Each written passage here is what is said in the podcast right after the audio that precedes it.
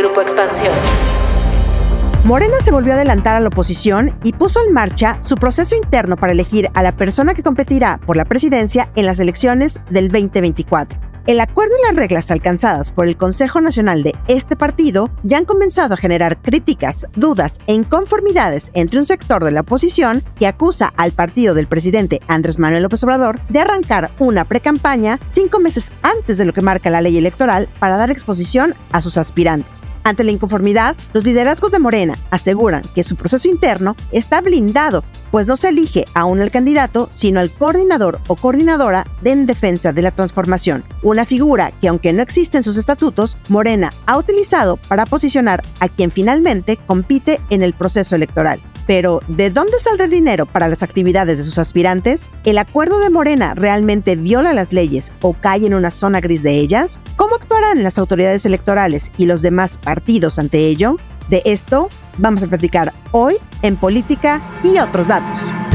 Política y otros datos. Segunda temporada. La vida pública a debate. Política y otros datos. Buen jueves, bienvenidos a Política y otros datos. Soy María Ibarra, editora política de Expansión. Es 15 de junio del 2023 y como siempre, muchas gracias por estar con nosotros. Viri Ríos y Carlos Bravo Regidor, ¿cómo están? Buen jueves de una semana de renuncias, despedidas, destapes. Bueno, buen jueves. Hola, hola, ¿cómo están? Feliz jueves de política y otros datos. Todavía están a tiempo si quieren renunciar y aspirar a alguna candidatura. Adelante, las reglas se los permiten y también no se olviden de ponernos palomitas, estrellitas, pulgares para arriba. Ayúdenos a llegar a muchas nuevas audiencias. Hola, ¿qué tal? Un gusto estar por aquí en Política y otros datos como cada jueves. Pues sí, como decíamos, Morena ya traía vuelo en la sucesión presidencial y este domingo metió velocidad y su Consejo Nacional fijó las reglas para la contienda interna del que saldrá el candidato o candidata a la presidencia a las elecciones del 2024. Y que como ya se había adelantado, será por una encuesta y otras cuatro que se harán en espejo con las que se tome la decisión final. Y por lo pronto, esta semana los aspirantes de Morena y de los partidos aliados deberán dejar sus cargos. Ya lo hizo el canciller Marcelo Ebrard, el senador Ricardo Monreal. Hoy la jefa de gobierno tendrá su último evento masivo en el Monumento a la Revolución para despedirse de la ciudad y este viernes el secretario de Gobernación hará lo propio y dejará su puesto. Y a partir de este lunes 19 de junio y hasta el 27 de agosto, los aspirantes recorrerán el país para promover sus aspiraciones. Y es justo ahí donde ya comenzaron los problemas. Porque la oposición ya señala acusaciones y ha impugnado ante la autoridad electoral el acuerdo de Morena. ¿Por qué? Porque dicen que se adelantan los tiempos establecidos en la Constitución y en las leyes electorales. Pero vamos paso a paso y comencemos a analizar el propio acuerdo que Morena alcanzó el domingo porque no sé ustedes, Carlos Ibiri, pero creo que está un tanto restrictivo y yo lo veo muy, muy difícil de cumplir. Así es, Mariel. El día que estamos grabando este podcast ya hubo al menos un par de esos acuerdos que han sido violados o que no han sido obedecidos o incluso como el apego a ellos ya ha sido relativizado hasta por el propio presidente. Me refiero en particular a que se evitaría que los eh, aspirantes tuvieran algún tipo de participación en medios adversos al obradorismo. Ya, digamos, el candidato Ebrard dijo que sería gravísimo que el partido produjera listas negras al respecto. Él dijo que va a ir a donde lo inviten. El presidente mismo ya dijo que sí, pues que vayan, ¿no? Y la otra, bueno, también que originalmente se acordó que serían cuatro aspirantes de Morena, Ebrard, Adán Augusto López, Monreal y Sheinbaum, un aspirante del Partido del Trabajo, que sería Noroña, y un aspirante del Partido Verde, Manuel Velasco.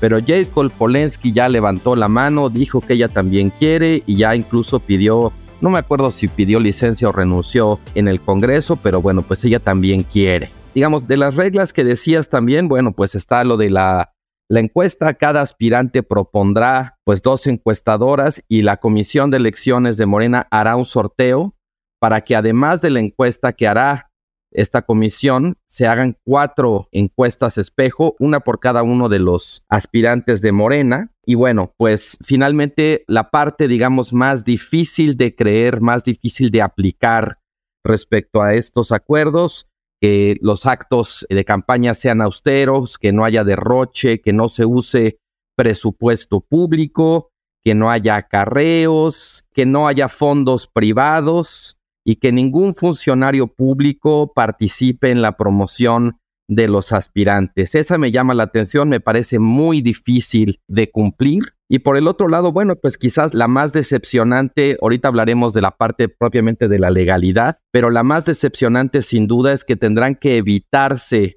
los debates o la polémica entre los aspirantes, es decir, los echan a competir, pero le quitan a la competencia sin duda uno de sus elementos fundamentales, que es el contraste entre las distintas propuestas, entre las personalidades, ¿no? Pues sí, cada quien irá ahí por el país echando su rollo, pero pues sí, yo voy a echar muy en falta verlos en acción, verlos como uno quiere ver a los candidatos, defendiendo, promoviendo y también pues midiéndose con los otros. Creo que esta es una regla muy restrictiva. Entiendo que fue algo que solicitó el equipo de Sheinbaum y que le fue concedido, que la protege, pero al mismo tiempo me parece que la exhibe necesitar de alguna manera esa protección frente al resto de sus adversarios. Oye, Viri, y precisamente creo que una de las que también va a estar muy, muy difícil de que se cumpla, por lo que ya hemos visto, es que prohíbe a todas sus autoridades, desde el presidente, gobernadores y hasta los regidores de Morena, meterse en la elección, decir algo a favor de cada uno de los candidatos e inclinar la balanza por ellos algo difícil, ¿no? Pues mira, Morena no ha mostrado nunca mucha contención en sus declaraciones, entonces no, sabemos si ahora vayan a disciplinarse. Eh, esperemos que sí. Creo que incluso ayudaría mucho a la discusión pública el que los gobernadores no estuvieran tomando partidos, los diputados, los senadores. Incluso como hemos platicado aquí mismo en el podcast, pues eso ha dificultado la aprobación de algunas leyes y legislaciones porque pues la lógica ya divisoria estaba incluso contaminando al Congreso. A mí, sin embargo, Mariel y Carlos, lo que más me preocupa es el mecanismo per se de selección de quien vaya a ser el candidato de Morena. Porque eh, me parece que Morena no se está dando cuenta que se está metiendo en una camisa de once varas. Las encuestas, a diferencia de las elecciones, son ejercicios probabilísticos. Eso quiere decir que son ejercicios que están sujetos a error. Entonces, las estimaciones que te da una encuesta de una preferencia provienen, pues, obviamente de una población objetivo, pero no necesariamente quiere decir que el resultado que tú estimes con esa encuesta pues sea el único que vaya a salir. De hecho, hay un margen de error, hay un, el resultado es una posibilidad. Es lo que ocurriría estadísticamente, así lo conocemos, el 95% de las veces pero hay un 5% de probabilidad en que ocurriría algo completamente distinto. Es por ello que pues cabe la posibilidad de que la encuesta que realice Morena, que nos dicen que Morena como partido va a realizar una encuesta y va a haber otras encuestas espejo, cabe la posibilidad de que esa encuesta que realice Morena dé resultados totalmente diferentes de lo que den las encuestas espejo. Y entonces, de ser el caso, pues el, el proceso podría prestarse a muchísima inestabilidad. Miren, yo me puse a pensar, imagínense que el perdedor el segundo lugar de la encuesta de Morena, pero que es el primer lugar en las encuestas espejo. Imagínense que el perdedor pues fuera como López Obrador, así como él era cuando era joven, muy, muy tenaz, ese, ese López Obrador de sus tiempos de juventud. Bueno, pues en ese momento el perdedor diría que hubo fraude, o sea, el perdedor podría llevar a la deslegitimación del proceso, a una mayor ruptura, a protestas, a las tomas de las calles, a la campaña paralela, bueno, en fin, ¿no? O sea, un mal perdedor podría causar un daño enorme dentro del partido. Ahora, ¿qué tan factible es que esto suceda? Me parece que depende mucho de las campañas, de los precandidatos, por eso va a ser muy importante ir, ir siguiendo qué tanto van cambiando las distintas encuestas conforme se avance, porque la posibilidad de que distintas encuestas den resultados distintos aumenta cuando las elecciones son muy cerradas, cuando el primero y el segundo lugar están muy cerca. ¿Qué tan cerca?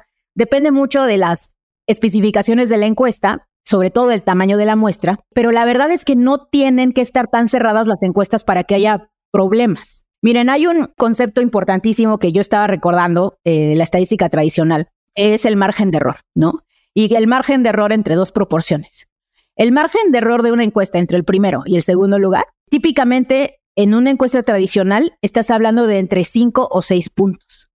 Entonces, si en algún momento Ebrar llega a alcanzar a Claudia a cinco o seis puntos, lo cual no se ve descabellado porque ahorita tienen una diferencia de nueve puntos, entonces ya estarías hablando de una encuesta que probablemente pues no pudiera decir quién ganó. Que estadísticamente sería un caso, como le llaman los encuestadores, de un too close to call, es decir, de una encuesta que no pudo dar un resultado acertado debido a los márgenes de error y a las diferencias de las proporciones. Entonces, en conclusión, Morena no saben lo que se metió, y esto puede ser un tremendo factor de inestabilidad para el partido. Yo creo que en efecto hay un problema en cuanto al método porque hay muchas eh, alternativas que no están previstas, como bien dices, Viri. ¿Qué pasaría si las encuestas caen dentro del margen de error? ¿Qué pasa si unas dicen una cosa y otras dicen otras? Pero a mí me parece que me cuesta mucho trabajo pensar que esto es un error. Yo creo que incluso el propio presidente no ha guardado mucho las formas en este sentido. Él encabezó la reunión en la que se establecieron estos acuerdos y en la que de alguna manera todos pactaron apegarse a unas reglas pues tan deficientes como estas. Y me parece que en ese sentido estamos ante la posibilidad de un conflicto muy desinstitucionalizado donde no está clara la autoridad, donde no está claro qué pasa si, y al final, pues ese tipo de conflicto lo que termina favoreciendo es a los factores reales de poder. Y el principal factor real de poder en esta contienda es el propio presidente López Obrador. Miren, yo pienso que sí fue un error porque creo que nada de esto beneficiaría a Morena. Al final del día, la inestabilidad y la ruptura del partido es precisamente lo que están tratando de, evitar. O sea, incluso este mecanismo pues es detonado por la experiencia de Coahuila, en donde cuando Morena se divide, pierde. Entonces no me queda claro. Yo sí creo que es falta de experiencia y de verdad, quizás de incluso de visión para entender este mecanismo? Pues justamente ahí está Coahuila y con todo y su firma, porque una de las cosas que también firmaron los candidatos es que no van a pelear ni van a impugnar las encuestas si es que no son favorecidos. Además de que la encuesta es inapelable, ¿no? El resultado ahí dice inapelable. Claro que eso no nos da ninguna garantía. Y Marcelo Ebrard, saliendo justamente del, del consejo ese día, dijo, esto es una competencia real, como que no le gustó el tema de los debates que ya decía Carlos, ¿no? O sea, de que no se contrasten los proyectos, no formalmente, pero él ha dicho en las entrevistas que ha dado, pero yo sí los voy a contrastar. Entonces, yo sí creo que vamos a ver, como él lo dice, una competencia real y yo no sé si esto vaya a generar mucho, mucho, mucho encono entre los equipos y evidentemente entre los candidatos. Pero a ver, lo que también está generando encono es justamente el acuerdo, o sea, todo el acuerdo que Morena aprobó porque como ya decíamos, la oposición ya está señalando y ya está impugnando ante las autoridades electorales el que con esto se está violando totalmente la constitución y las leyes electorales, ¿no? Mario Delgado dice que no, que el acuerdo está blindado, no los pueden sancionar porque no se está eligiendo un precandidato, sino al coordinador o coordinadora de la defensa de la transformación, pero esta figura es con la que Morena ha venido burlando las leyes electorales, no solamente estas, sino también las de las elecciones.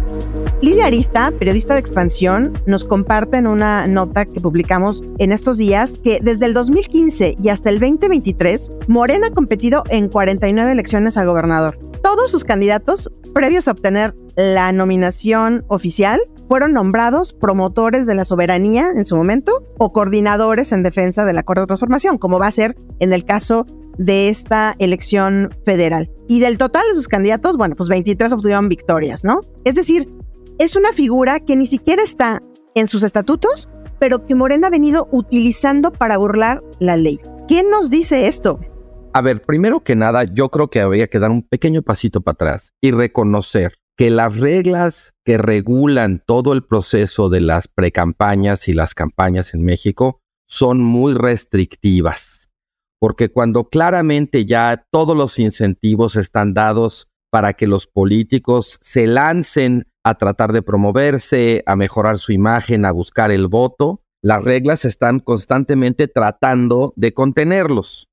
Sin embargo, pues ahora sí que la ley es la ley, aunque sean reglas muy restrictivas y en ese sentido muy defectuosas, pues son las que tenemos, ¿no? Ellos mismos las hicieron, sí, pero bueno, ya sabemos que aquí el problema es que los que hacen las leyes, son los mismos que luego las tienen que obedecer y terminan siendo los primeros que las desobedecen. También me parece importante decir que esta no sería la primera vez que tenemos problemas en ese sentido.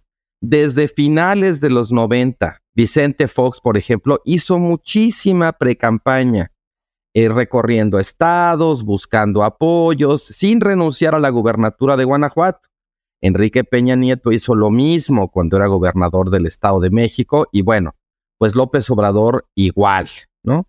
Entonces, este es un problema sistémico de nuestro sistema electoral que ahora, digamos, adquiere una dimensión nueva por el hecho de que se vuelve ya, pues muy obvio que el partido en el poder está creando toda esta simulación que describías, Mariel, para tratar de darle la vuelta a la legislación electoral, empezando por los tiempos, ¿no? Que dice que las precampañas deberían iniciar formalmente la tercera semana de noviembre. Para esa semana Morena ya va a tener candidato o candidata. También dice, bueno, cuánto deben durar eh, las precampañas, el tema del proselitismo, de la propaganda, en fin, realmente está muy por fuera de la ley todo este proceso que está haciendo Morena y creo que con eso tratan de alguna manera de vacunarse precisamente contra la posibilidad de cualquier impugnación, de que se interponga algún tipo de recurso cuestionando la legalidad del proceso, pero bueno, pues yo creo que ahí sí vamos a ver de qué está hecho sobre todo el Tribunal Electoral. A mí esto me da en cierto sentido una pista.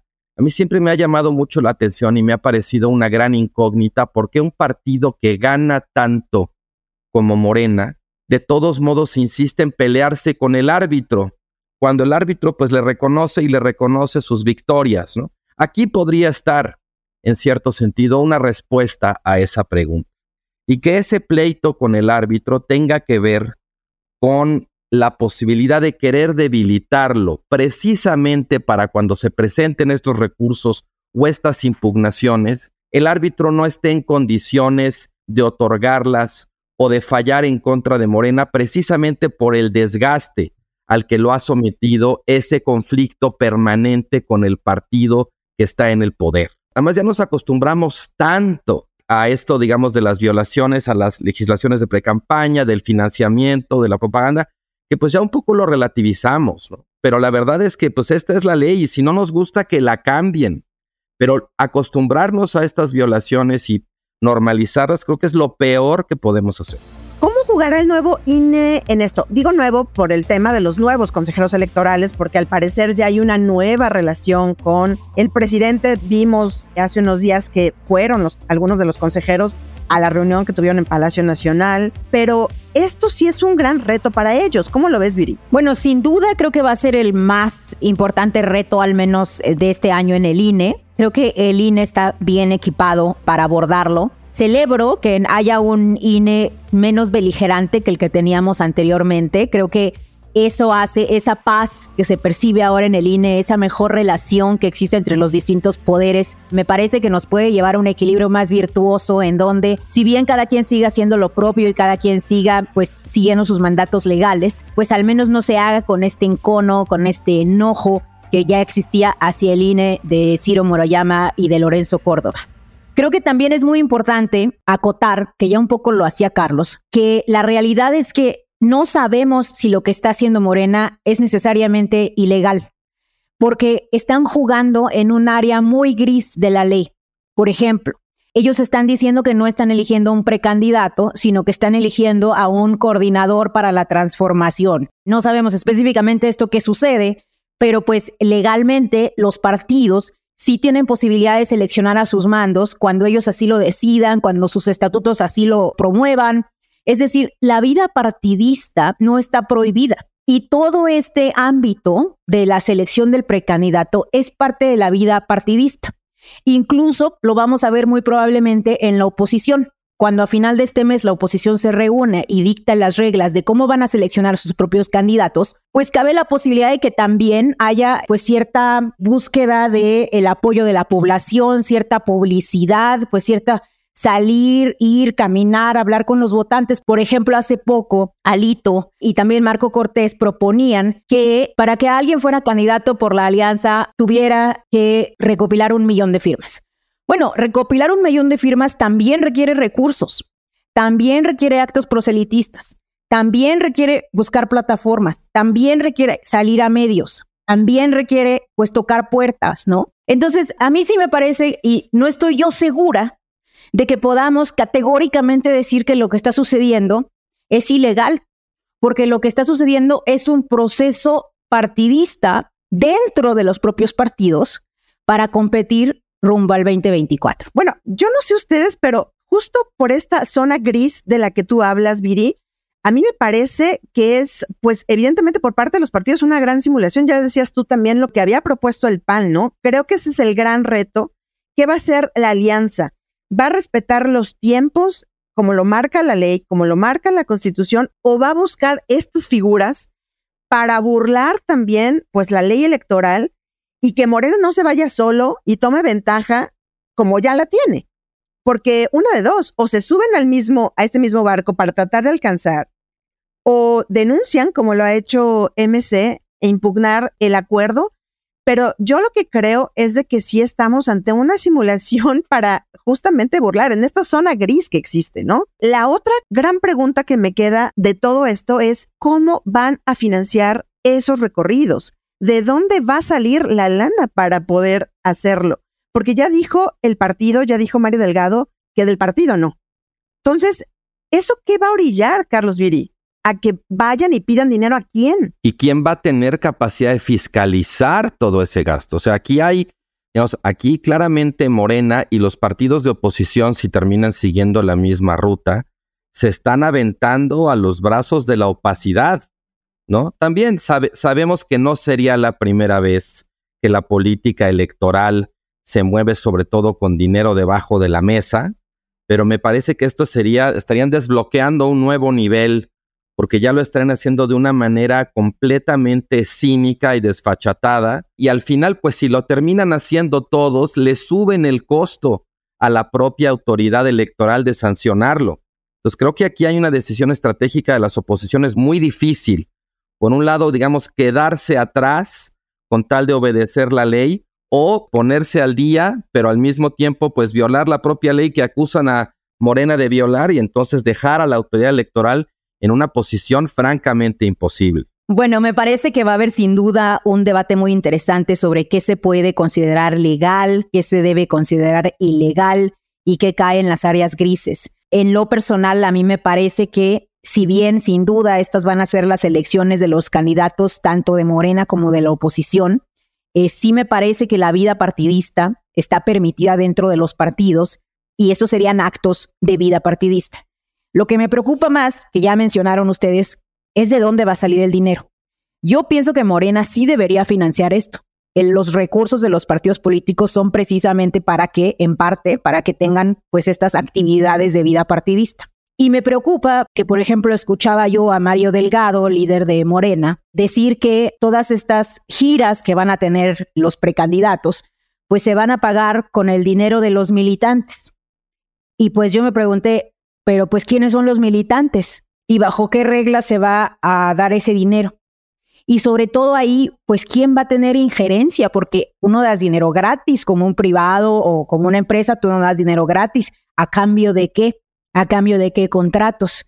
Creo que no hay que olvidar que muchos de los más importantes escándalos de corrupción de este país se han gestado precisamente en las precampañas o en las pre-pre-campañas. Por ejemplo, con Fox, recordarán amigos de Fox, pues era exactamente un mecanismo muy similar. O el Pemex Gate con, en su tiempo, el PRI, pues un mecanismo en donde se desviaban fondos para pagar las pre-pre-campañas de quienes iban a ser los candidatos priistas eventualmente a la presidencia.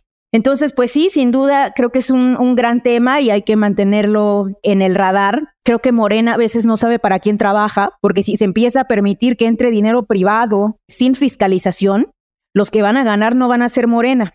Los que van a ganar va a ser la alianza, porque la alianza tiene pues mucho más ligas con los empresarios, con las personas de mayores recursos. Entonces, al final del día, creo que Morena, pues otra vez, incumple en ser un partido suficientemente visionario. Pues sí, ahí veíamos ya nada más para agregar a tu lista, Viri, los diezmos de Texcoco, las bolsas con dinero de Pío López Obrador y del otro hermano, y bueno, pues tantas cosas que hemos visto en estos grises que existen en la ley electoral y que vemos que al final, pues evidentemente no se sancionan. Pues vamos a ver cómo se dan justamente este lunes el arranque de pues estos actos o estos paseos, recorridos que van a dar los cuatro precandidatos, bueno, los cuatro aspirantes de Morena a la candidatura. Y vamos a ver también cómo toma esto, ya decíamos, el INE, las autoridades electorales, si van a estar rebasadas. Lo que sí es que le van a meter muchísima presión a la autoridad electoral para saber si sanciona o no esto. Y luego cómo reaccionan los partidos ante las posibles sanciones de las autoridades electorales. Pues muchísimas gracias por acompañarnos hasta el final del episodio. No olviden activar el botón de seguir, la campanita de notificaciones, ponerle cinco estrellas y compartir o comentar si este podcast les gustó. Y también invitarlos a que nos sigan desde tempranito todos los días en la nueva etapa de Expansión Daily donde ya saben, en voz de los editores de expansión, abordamos los temas de agenda y exclusivos, pues para que arranquen su día bien informados. Déjenos sus comentarios y críticas en arroba expansión política, arroba Carlos Bravo arroba Bajo Ríos y arroba Mariel Ibarra F. Este podcast fue producido por Mónica Alfaro y Leo Luna. Cuídense mucho, nos escuchamos en el próximo episodio. Bye bye. Toda la información, detalles y seguimiento de los personajes políticos de México y el mundo en política.expansión.mx. Me enteré en expansión. Política y otros datos es un podcast de expansión.